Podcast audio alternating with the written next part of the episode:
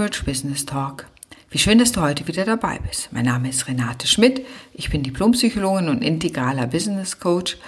Und mein Grundthema ist das des guten Lebens. Das gute Leben bedeutet, guten Umsatz zu haben, Spaß an der Arbeit zu haben, Ressourcen zu haben, sein eigenes Business auszubauen und auch das sonstige Leben gut in Balance zu halten, mit sich selber gesund zu sein, gute Beziehungen zu pflegen. Und heute möchte ich mich einem Thema zuwenden, was gleichzeitig aktuell ist und gleichzeitig auf die Zukunft ausgerichtet ist, nämlich die künstliche Intelligenz. Wenn wir dem Artikel Harvard, des Harvard Business Manager glauben können, dann sagt er, je mehr künstliche Intelligenz, Artificial Intelligence den Markt übernehmen wird, weil einfach Maschinen schneller und besser analysieren können, desto wichtiger wird die emotionale Intelligenz, um sich auch als Mensch deutlich zu unterscheiden und am Arbeitsmarkt behaupten zu können. Die emotionale Intelligenz ist etwas, was man lernen kann und man sagt eben, das ist das, was die Zukunft mit sich bringt und letztendlich ist es das Bewusstsein der eigenen Emotionen, also das eigene Gefühlsmanagement und wenn man Menschen fragt, wie geht es dir, sagen die meisten gut oder schlecht. Und wenn es dann um eine Binnendifferenzierung der Emotionen geht, dann sagen sie vielleicht, oh, ich bin wütend, geht vielleicht noch und ich bin traurig. Aber all die Vielfalt der Emotionen, ich bin enttäuscht, ich bin glücklich, ich bin verliebt, es gibt so ein ganz breites Spektrum, die Beschreibung der eigenen Gefühle und das ist etwas, was man tatsächlich lernen kann oder aus meiner Sicht sogar lernen sollte, weil je besser ich mir selber meine eigenen Gefühle bewusst bin, desto besser kann ich sie regulieren und eben auch positiv nutzen oder auch so beeinflussen, dass es mir schlichtweg besser geht. Denn wir sind nicht ausgeliefert, unseren Emotionen ausgeliefert, sondern wir können sie regulieren und die Regulation findet letztendlich über unsere Gedanken statt. Wenn ich mich in eine Sache reinreiten will und ärgerlich sein will, kann ich das tun. Ich kann mich aber auch, und das kennt jeder, ich kenne so, dass er sich über Musik in bestimmte Stimmungen bringt. Also wir können unsere Gefühle beeinflussen und deswegen ist es wichtig, sie zu kennen und gegebenenfalls auch dahingehend, ja, zu regulieren, sag ich mal, dass ich eben nicht wütend bin oder wenn ich merke, ich werde wütend, einen kleinen Moment rauszugehen, durchzuatmen oder bis zehn zu zählen, bevor ich den nächsten Satz sage, der, wenn ich ihn gleich rausgehauen hätte, vielleicht auch im Arbeitsumfeld, sagen wir mal vorsichtig, ungünstig gewesen wäre. Ein wichtiger Punkt ist dann auch die Bewusst, das Bewusstsein der Emotionen anderer. Also wie fühlen sich eigentlich andere? Es ist Empathiefähigkeit. Ja, interessiert es mich überhaupt? Das ist das Erste und es sollte dich in Zukunft interessieren, wenn du einer der Arbeitnehmer und der Führungskräfte der Zukunft sein willst. Also die Emotionen anderer wahrzunehmen ist ein ganz wichtiger Teil. Und wenn jemand das nicht kann, führt es in der Regel immer auch zu Irritationen. Dann geht es natürlich auch darum, die eigenen Gefühle zu managen, das haben wir besprochen, und die Quelle der eigenen Emotionen auch zu verstehen. Woher kommt es? Wo sind die Kränkungen? Wo sind die Wertekonflikte, die bestimmte Gefühle auslösen? Und je besser ich das alles weiß, desto mehr kann ich es eben regulieren. Und dann eben das Letzte ist die Fähigkeit, seine Gefühle in der Zusammenarbeit mit anderen zu nutzen.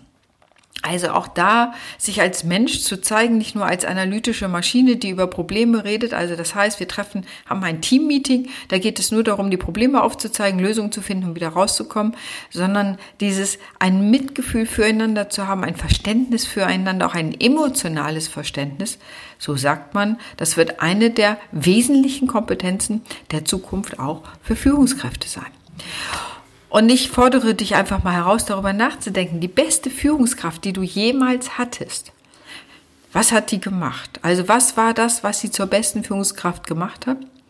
Und kannst du einfach mal gucken. Hat sie dich verstanden? Hat sie dir ein Gefühl vergeben, äh, gegeben, verstanden zu sein? Hat sie dir, hattest du das Gefühl, sie kann sich in dich reinversetzen, was dich gerade beschäftigt und ist daran auch interessiert? Konnte sie dich motivieren, etwas zu tun?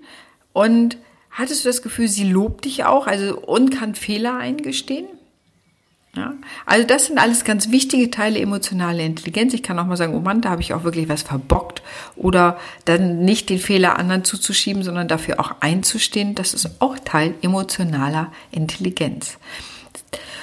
Und das ist ganz wichtig. Und wenn du dir überlegst, wenn du die beste Führungskraft, die du immer hattest, wenn die nach diesen Kriterien einmal untersuchst, kannst du ja gucken, wie viele Punkte würdest du ihr geben Auf einer Skala von 1 bis 10, ja, war sie einfühlsam, konnte sie dich verstehen, hat sie dich motivieren können, war sie fähig, ihre eigenen Gefühle zu regulieren? Oder war es so, dass wenn man zur Arbeit kam und dann schon die Kollegin einen abfing und sagt, ah, heute ist ja ein bisschen schwierig, dann weißt du schon, hm, da kann jemand vielleicht seine Gefühle nicht gut managen, hat vielleicht keine so hohe emotionale Intelligenz. Und also war deine Chefin oder dein Chef dazu in der Lage und war es eben auch so, dass er Fehler eingestehen konnte. Und dann guck einfach mal, wie hoch motiviert warst du dabei zu arbeiten. Gib dir da selber eine Zahl von 1 bis 10. 1 ist wenig motiviert und 10 ist, ey, besser ging es überhaupt nicht. Und dann stell dir einfach mal vor die schlechte Führungskraft, die du jemals hattest und über untersuch sie genau wieder auf die gleichen Kriterien. Konnte sie sich in dich reinversetzen? War sie empathisch? Hat sie verstanden, um was es dir ging? Konnte sie ihre eigenen Gefühle regulieren? Ähm, war sie bereit, auf dich einzugehen? Konnte sie dich motivieren? Und war sie auch bereit, Fehler selber einzugestehen? Und auch da wirst du wahrscheinlich zu einem Wert kommen und vermutlich zu einem deutlich geringeren als im ersten Fall. Und dann guck auch nochmal in Hinblick auf deine eigene Motivation in der Arbeit. War die gleich hoch, anders, geringer? Ich selber hatte mal eine Chefin und die mag ja eine gute Chefärztin gewesen sein. Ich glaube, fachlich war die tatsächlich ganz gut. Aber was die emotionale Intelligenz angeht, war es so, dass wir alle versucht haben, sie zu vermeiden. Und ich erinnere mich dann, wenn wir mit ihr zusammen Teamsitzungen haben, das war ein wenig immer wie die Hölle, weil es ging nur um das Fachliche, zack, zack, zack. Es ging nicht darum, wie ging es uns gerade als Team. Wie arbeiten wir hier mit schwerkranken Menschen zusammen? Was bedeutet das eigentlich für den Einzelnen auch? Weil das ist gar nicht ohne natürlich auch die Regulation. Ähm, man hatte immer oder ich hatte immer das Gefühl, möglichst schnell aus dieser Teamsitzung wieder rauszuwollen, weil das, was sie tat, war wenig motivierend. Und ganz ehrlich, das gesamte Team, und das war eine ganze Klinik, war immer froh, wenn sie weg war, weil wir sagten, jetzt können wir in Ruhe arbeiten und gut arbeiten. Das heißt, unser Arbeitsfluss war nicht gestört und war wirklich von hoher Qualität. Und wenn sie da kam, das war so ein bisschen Helikopterführung, reinfliegen, Staub aufwirbeln und wieder wegfliegen da hat sie uns eigentlich nur gestört. Und ich will nicht sagen, gestört im Sinne, wir wollten unseren eigenen Striemel machen, sondern es ging einfach darum, sie war eben nicht förderlich für die Arbeitsleistung des Teams, sondern eher tatsächlich hinderlich, weil wahrscheinlich aus heutiger Sicht würde ich sagen, ihre emotionale Intelligenz nicht so gut ausgeprägt war. Die war fachlich exzellent, gar keine Frage. Aber was die emotionale Intelligenz angeht, schlecht. Und es hat sich tatsächlich auch immer dann auf das Betriebsklima ausgewirkt, wenn sie da war. Es ging nämlich nach unten auch die Arbeitsleistung und tatsächlich auch die Krankmeldung. Ja, also sehr spannend emotionale Intelligenz und Krankmeldung. Da vermutet man auch einen Zusammenhang und ich kann das aus eigener Erfahrung sagen, dass meine Motivation zur Arbeit, wenn die Chefärztin da war, auch in gewisser Weise wäre ich nicht so autonom gesunken wäre. Und auch das Thema Loben anderer. Ich bin nach drei Jahren mal zu ihr hingegangen, habe gesagt, äh, ich habe den, nenne den Namen jetzt nicht und habe gesagt, sag mal, Chefin, wie ist es eigentlich? Bist du eigentlich mit mir zufrieden? Und da sagte sie, ja, wenn ich nicht zufrieden gewesen wäre, hätte ich schon irgendwas gesagt. Ja, das war also kein Lob, ist gelobt genug. Ähm, ich muss zu ihrer Verteidigung sagen, am nächsten Tag, und das war das einzige Mal in meiner achtjährigen Laufbahn da in dieser Klinik, stand dann ein kleines Blumensträußchen für fünf, damals noch fünf Mark auf meinem Schreibtisch. Ja, also den werde ich nie vergessen. Und da zeigt es einfach, wie wichtig das ist, Lob und Anerkennung zu bekommen. Selbst ich, die ich sehr autonom bin, sehr selbst organisiert, kam an dieser Stelle mal äh, an einen Punkt, wo ich das gebraucht hätte. Und natürlich ist es wichtig, als Führungskraft das viel häufiger zu nutzen und nicht, dass da schon sehr selbstorganisierte Menschen nach drei Jahren auf dich zukommen und sagen, sag mal, wo stehe ich denn hier eigentlich? Untersuch das mal selber, deine beste Führungskraft, was hat die für Qualitäten mitgebracht? Warum war sie deine beste Führungskraft und die schlechte Führungskraft, die du hattest, warum war sie das? Untersuch das mal auch immer im Hinblick auf deine eigene Motivation und Arbeitsleistung. Erfahrungsgemäß ist es so, ähm, dass man sich bei einer der besten Führungskraft immer einfach besser fühlt, motivierter fühlt, intelligenter fühlt, größer fühlt. Und wenn man so Untersuchungen macht zur schlechten Führungskraft, immer gibt es sogar Leute, die sagen, ich fühle mich suizidal. Das heißt, ich denke darüber nach, ob ich mich umbringe, um der Situation letztendlich zu entkommen. Ja, also depressiv, klein. Das sind Antworten, die du kriegst bei der schlechtesten Führungskraft. Das heißt, emotionale Intelligenz hängt auch immer damit zusammen, wie lasse ich den anderen fühlen. Das heißt, wie fühlt sich der andere in meiner Gegenwart? Trage ich dazu bei, dass er eher positive Gefühle hat, sich gewertschätzt fühlt? Oder trage ich dazu bei, dass er sich im Grunde als das letzte Licht in der Kette sieht? Und diese emotionale Intelligenz kannst du ja nicht nur am Arbeitsplatz üben und ausbauen, sondern natürlich auch im Alltagsleben. Ja, wie gehst du mit dem Menschen hinterm Bäckertresen um? Wie gehst du mit den Menschen im Supermarkt um? Wie gehst du mit den Menschen an der Tankstelle um? Wo auch immer, du triffst immer wieder auf andere Menschen. Sorgst du dafür, dass die Beziehung leicht wird und gut wird, der Kontakt gut wird, dass der andere Mensch sich wertschätzt fühlt, du dich selber wertschätzt fühlst? Oder neigst du dazu, den anderen eher zu missachten, nicht zu loben, zu denken, ja, wieso, der hat doch da seine Dienstleistung gemacht, das ist doch jetzt alles in Ordnung. Beobachte dich mal selber, wie du da umgehst mit anderen Menschen. Auch das kann Ausdruck deiner emotionalen Intelligenz sein. Emotionale Intelligenz heißt übrigens nicht, ähm, immer sozusagen Ponyhof zu machen. Das heißt immer lieb und nett zu sein. Das verwechseln manche, dass sie sagen, emotionale Intelligenz heißt damit, ich muss immer nett sein. Nein. Und das weißt du selber. Wenn eine Führungskraft, von der du dich gewertschätzt fühlst und die auch selber Fehler eingestehen kann, wenn die mal sagt, ich glaube, ihre letzte Arbeitsleistung war nicht so, wie ich mir das vorstellte, oder das wünsche ich mir anders, dann verstoffwechselst du das emotional anders, als wenn du sowieso schon einen miesen Chef hast und der sagt, na sagen Sie mal, Schmidt, das war es ja hier wohl überhaupt gar nicht, das haben Sie ja völlig verbockt, dann weißt du schon, wie du da aus dem Raum rausgehst. Das heißt auch, dass sozusagen, wie jemand im Vorfeld mit uns umgegangen wird, hat auch das Thema Kritik eine andere Auswirkung. Und das ist natürlich im Arbeitsprozess auch so, dass man mal als Führungskraft auch Kritik verteilen muss, sagen muss, ich stelle mir die Arbeitsleistung anders vor, aber auch Kritik einstecken muss. Das ist ja auch völlig normal, denn letztendlich lernen wir auch aus unseren Fehlern. Aber natürlich auch dadurch, wo wir Anerkennung erfahren. Dass wir sagen, ah, das geht in die richtige Richtung. Ja, also du beobachte dich selber im Hinblick auf deine eigene emotionale Intelligenz. Und jetzt gibt es viele Menschen, die fragen, ja, ist das angeboren oder kann man das lernen? Und letztendlich ist es wie ein, ähm, ja, meine buddhistische Lehrerin hat mal gesagt, tu, so tun als ob. Das heißt, ich mache es schon mal. Es ist noch nicht in meinen Alltagsgebrauch übergegangen, aber ich tue schon mal. Und was wir ja mittlerweile aus der Hirnforschung wissen, je häufiger wir eine Sache tun, desto mehr neuronale Vernetzungen bilden sich und desto wahrscheinlicher ist es, dass wir dieses Verhalten weiter ausüben. Also wenn ich versuche, ein gutes Gefühl in anderen auszulösen und dazu beizutragen, die Situation entsprechend zu gestalten, dass ich mich wohlfühle und der andere sich wohlfühlt, werde ich eine andere Interaktion haben. Ja, und das ist ja überall so. Ob ich jetzt irgendwo einkaufen gehe, ob ich auf der Arbeit bin, will ich dem anderen zeigen, ich halte dich für das Letzte. Mhm. Ja, oder bin ich dazu bei zu sagen, ich schätze dich, ich mag nicht alles, was du sagst, deine Meinung kann ich vielleicht an manchen Punkten auch nicht teilen, aber grundlegend schätze ich das. Da kommen wir im Grunde dahin, was schon ganz früh gesagt wird, die Transaktionsanalyse, die ging davon aus, wenn wir, ich bin okay, du bist okay, wenn wir zu diesem Punkt kommen, dass wir die besten Interaktionen haben und die beste Zusammenarbeit.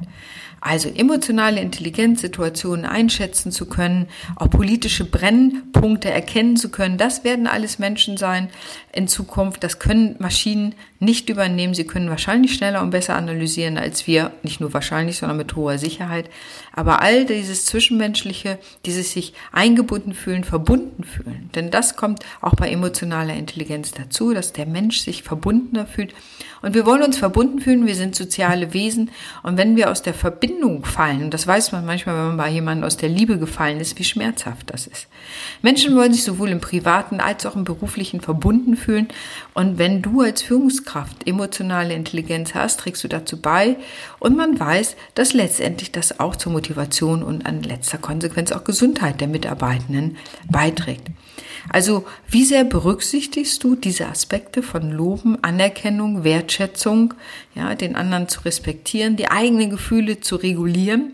Denn selbst die beste Führungskraft immer, wenn die mal einen schlechten Tag hat, dann wird das ihr viel schneller verziehen, als wenn du sowieso eine Führungskraft hast, wo alle sagen, oh, heute müssen wir wirklich in Deckung gehen, der Chef oder die Chefin ist schlecht gelaunt, da fliegen sozusagen die Fetzen, wenn man da in die Nähe kommt. Und heute ist der allerschlechteste Tag, da reinzugehen und zu sagen, ich habe irgendeine Aufgabe womöglich nicht so ideal gelöst oder ich habe eine Frage zu einer Aufgabe. Überleg dir erst, wie es für dich selber geht. Man sagt auch für die Wirtschaftsethik, wenn ich laut denken kann, würde ich sagen, das ist ein wichtiger Punkt für die Zukunft, wenn wir über Wirtschaft nachdenken. Und gerade Covid-19 bringt uns ja neu dazu, neu überlegen zu können. Ist das Unternehmensziel ausschließlich die Stakeholder zufriedenzustellen, also rein auf Geld ausgerichtet? Oder wollen wir andere Elemente integrieren in unserer Arbeit, in dem, was wir tun? Und das kann eben auch sein, dass wir ein Klima schaffen von guter Zusammenarbeit. Letztendlich dient es der Firma. Wahrscheinlich dient es im letzten auch den Stakeholdern. Oder bin ich bereit, meine Mitarbeitenden, was ich auch in manchen Firmen erlebe, ich sage einfach mal ein wenig zu knechten. Ähm, und wenn sie dann krank werden, dann muss die Gemeinschaft das dafür ne, übernehmen. Und wenn sie gesund ist, auch schön, nimmt man dann wieder gerne. Aber auch da, wie schaffe ich ein Klima? Und letztendlich bedeutet emotionale Intelligenz, wie, mit welchem Gefühl geht der andere aus dem Kontakt hervor? Mit welchem Gefühl geht er da raus? Geht er mit einem positiven Gefühl heraus oder mit einem negativen Gefühl heraus? Ähm, also das ist was ganz Entscheidendes. Und ich sag mal, auf so einer ganz pragmatischen Ebene kannst du dir das auch merken wie beim Zahnarzt. Wenn du einen Zahnarzt hast, wo du das Gefühl hast, der ist empathisch mitfühlen und aufmerksam, dann wird die ganze Prozedur vielleicht ganz anders verlaufen, als wenn du denkst, meine Güte, ähm, was bin ich denn da? Ich habe zwar einen exzellenten Handwerker, aber der geht überhaupt nicht mit mir in Beziehung, der kommt nur rein, fummelt an meinen Zähnen rum, macht da irgendwas, geht wieder raus. Das wird, wenn man Schmerzempfinden messen würde, werden diese Leute erzählen, dass sie deutlich höhere Schmerzempfinden haben als in dem anderen Fall, selbst wenn es die gleiche handwerklichen Fähigkeiten, die gleichen handwerklichen Fähigkeiten bei beiden gab. Also, in diesem Sinne ein kleiner Aufruf für die emotionale Intelligenz, das, was macht Menschen aus. Eine Freundin von mir untersucht das auch. Was wird, was unterscheidet uns denn im letzten von der sogenannten künstlichen Intelligenz? Manche sagen auch künstliche Intelligenz ist gar nicht das richtige Wort. Aber ich bleibe da einfach mal bei Artificial Intelligence. Was unterscheidet uns da, wenn immer mehr Maschinen unseren Alltag bestimmen? Wenn ähm, Lautsprecher in unseren Häusern rumstehen, denen wir etwas zurufen können, dass sie uns Musik anmachen und so weiter. Also was unterscheidet, was macht Menschsein im Arbeitsprozess der Zukunft aus? Und ja, ich hoffe, ich konnte dich mit meinem Podcast da inspirieren. Und wenn du Führungskraft bist und dein Unternehmen ausbauen willst und da eher der kurz und knackig Typ ist, da biete ich regelmäßig den Sprint am Meer an. Ich nenne es Sprint. Ähm, sodass du an einem verlängerten Wochenende mit mir zusammenarbeitest, wir dein Unternehmen nochmal grundlegend angucken. Gerade für Einzelunternehmer, Solopreneure und Selbstständige ist das ein tolles Konzept, weil wir verdichtet an deinem Business arbeiten und wenn es um das Thema emotionale Intelligenz und Führung geht, auch dazu können wir dann natürlich arbeiten. Wenn du mehr dazu wissen willst, melde dich einfach bei mir. Ansonsten danke ich dir, dass du mir zugehört hast und wünsche dir noch einen fantastischen Tag.